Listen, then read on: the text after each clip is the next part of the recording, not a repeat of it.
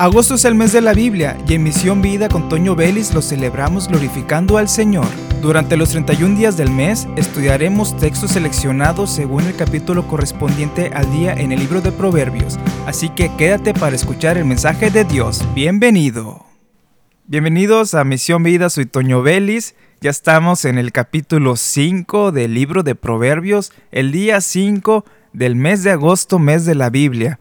Estos días han sido de mucha bendición para nosotros porque hemos aprendido mucho acerca de las instrucciones de Dios y los beneficios que hay de llevar una vida ordenada a como Dios lo manda. Y bueno, lo continuamos en el capítulo 5 que trata un tema delicado acerca de la pureza sexual.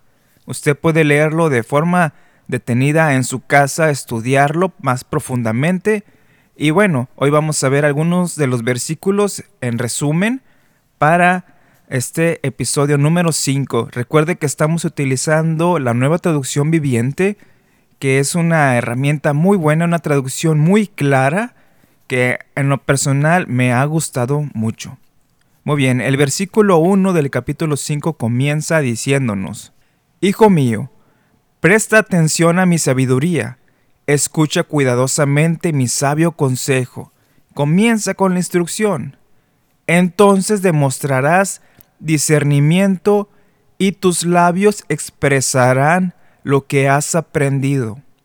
La importancia de conocer la palabra de Dios. La palabra de Dios nos da tantas verdades que a la hora de la práctica, en los momentos difíciles, es cuando nosotros sacamos sacamos de nuestro corazón la palabra y la aplicamos, la ponemos por obra. Y bueno, el capítulo 5 habla sobre la inmoralidad sexual, el adulterio como pecado, la advertencia de no caer en ello y las consecuencias terribles que hay. Y al final nos invita a valorar a la pareja. Y aplicando nuestra vida hacemos una invitación de es del capítulo 1 hasta este capítulo a seguir la sabiduría. Y bueno, el capítulo 5 nos da una advertencia sobre caer en el pecado sexual. Y añadimos, porque el pecado sexual va desde la pornografía, los malos pensamientos, los chistes malos, los chistes colorados como se le conocen, las malas conversaciones, las películas que vemos, el morbo que tenemos con ciertas cosas, con ciertas actividades, la forma en que tomamos, por ejemplo, hay deportes en los que los participantes tienen que vestir de una manera mm, con ropa muy apretada, muy ajustada, muy entallada. Y bueno, se puede presentar el caso desde una mirada acosadora hasta una acción pecaminosa como lo ha pasado en muchas veces en, en, el mundo. El abuso sexual es algo que está lamentablemente a la orden del día y muchas veces comienza desde una mirada, pero la base de todo eso es que en el corazón es de donde salen todas esas cosas, todos esos malos pensamientos, todas esas pasiones desenfrenadas salen de un corazón que no busca la sabiduría. Efesios capítulo 5 versículo 4 nos dice, los cuentos obscenos, las conversaciones necias y los chistes groseros no son para ustedes. Repito, los cuentos obscenos, las conversaciones necias y los chistes groseros no son para ustedes. En cambio, que haya una actitud de agradecimiento a Dios. ¿Por qué de agradecimiento? Porque correspondemos a la santidad en el agradecer a Dios y más adelante lo vamos a volver a nombrar. El corazón del hombre se demuestra en estos casos cuando se presenta la inmoralidad. Nos exhibe cuál es la condición moral y espiritual de la persona. Ojo con esto. Las situaciones en las que implique algo del tema sexual demuestran el corazón, la condición moral y espiritual de la persona. Ahí somos probados de qué estamos formados, cuál es nuestra base espiritual y moral, cuáles son nuestros valores que hemos tenido desde años atrás. Ahí se ve reflejado el fruto de la oración, de la comunión con Dios, si ésta es presente o es nula. Y esto nos exhibe ante el mundo. Gloríese usted si la gente se burla porque no entiende las cosas en doble sentido en referencia a lo sexual. Gloríese. Sea feliz de que no lo entienda. ¿Por qué? Porque su corazón no tiene malos pensamientos, no tiene malas intenciones, no piensa mal. ¿Por qué? Porque el Señor transforma nuestras vidas y el Señor eso lo ve y lo toma en cuenta. No se sienta burlado por la gente. Deje pasar esa burla. Al contrario, gloríese de que su corazón está siendo aprobado por el Señor. Y bueno, desde casa, los padres deben atender la realidad sexual en el mundo que está fuera de la iglesia. A veces la falta de información lleva al pecado. También el cerrarse a los temas sexuales desorienta a los jóvenes y el mundo es quien los guía sin rumbo bueno. Las iglesias, los líderes que se cierran ante estos temas, exponen a sus muchachos a que sus amigos de fuera los orienten malamente y se toman malas decisiones, terribles acciones suceden por no saber controlar lo que está pasando en la mente, en el cuerpo de la persona. No sabe controlar, sobre todo los adolescentes, no saben controlar lo que les está ocurriendo, los cambios que están teniendo físicamente. Y todo eso puede llevar a terribles acciones que menciona el capítulo 5 del libro de Proverbios. Usted léalo y va a ver la realidad que está expuesta la gente.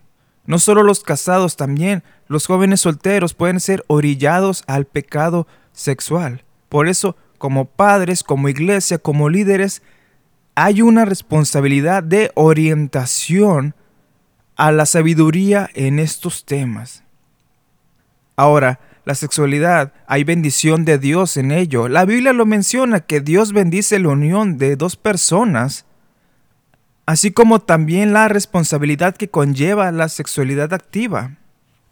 También la Biblia lo demuestra, nos dice que, que ames a tu esposa como Cristo amó a su iglesia y dio su vida por ella.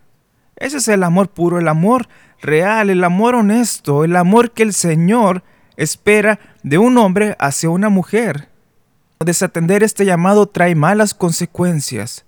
¿Por qué? Porque no se valora a la mujer que tienes en casa y eso hace que pierdas bendición. El hogar que creaste y que Dios bendijo se ve dañado desde el acto de ver pornografía hasta la infidelidad en cualquier forma. No, no necesariamente que haya una intimidad de por medio con otra persona, sino también cuando estás ocultando pláticas obscenas, cuando estás hablando en doble sentido con alguien, cuando estás siendo falto al pacto de fidelidad con tu pareja. El versículo 11 viene las consecuencias. Al final gemirás de angustia cuando la enfermedad consuma tu cuerpo. Dirás, ¿cuánto odié la disciplina si tan solo no hubiera despreciado todas las advertencias? ¿Por qué no escuché a mis maestros? ¿Por qué no presté atención a mis instructores? He llegado al borde de la ruina y ahora mi vergüenza será conocida por todos. Termina el versículo 14. Las consecuencias llegan y aún arrepentidos de esas malas acciones, las consecuencias lamentablemente van a llegar, son consecuencias naturales de nuestras acciones. Así que ojo con esto. Usted se puede arrepentir de sus pecados Dios lo perdona porque hay honestidad en su corazón. Pero las consecuencias van a llegar y lo tenemos registrado en la Biblia como personas han actuado terrible y las consecuencias llegan y para cerrar tenemos dos ejemplos, pero antes quiero leerte del versículo 21 al 23. Pues el Señor ve con claridad lo que hace el hombre, examina cada senda que toma un hombre malvado queda preso por sus propios pecados. Son cuerdas que lo atrapan y no le sueltan. morirá por falta de control propio, se perderá a causa de su gran insensatez. Ahí está la advertencia, hermanos. Dios ve todo lo que somos, nos conoce, y por eso nos ofrece ayuda y misericordia. Nos ama, nos perdona, pero esto no es una invitación a continuar pecado. Ah, claro, sigo pecando porque Dios me ama y me va a perdonar. No, así no funciona. Y ahora, los dos ejemplos que tenemos, tenemos a Sansón y de cómo la presencia de Dios se alejó de él. ¿Y cómo terminó? Usted sabe la historia. El rey David deseó una mujer ajena y esto provocó un homicidio y las consecuencias lo alcanzaron a él y a su familia. Vea el Salmo 51 y otros más en donde el ruego del salmista está tan fuerte, pidiendo misericordia. Pero las consecuencias llegaron a su familia. Ya Dios había perdonado, pero las consecuencias ahí están porque nosotros las provocamos. Seamos sabios, valoremos la presencia de Dios en nuestra vida y valoremos lo que Dios nos da. Por eso dice en, lo que leíamos de Efesios, que haya una actitud de agradecimiento a Dios. Agradezca lo que tiene. La pareja que usted escogió, respétela, ámela, así como Cristo dio su vida por ella. De eso se trata el amor. Un amor sabio, un amor agradecido, no va a hacer daño. ¿Por qué? Porque no piensa en su bienestar, no piensa en lo que quiere, piensa en lo que va a hacer bien a los demás. Soy Toño Vélez y así concluimos el día 5 de agosto, el capítulo 5 de Proverbios. Te invito a que te suscribas a este podcast, compártelo a los demás para que escuchen este mensaje de Dios y estate atento porque aún nos queda muchos capítulos para cerrar el mes de la Biblia con proverbios, así que atento y bendiciones a todos.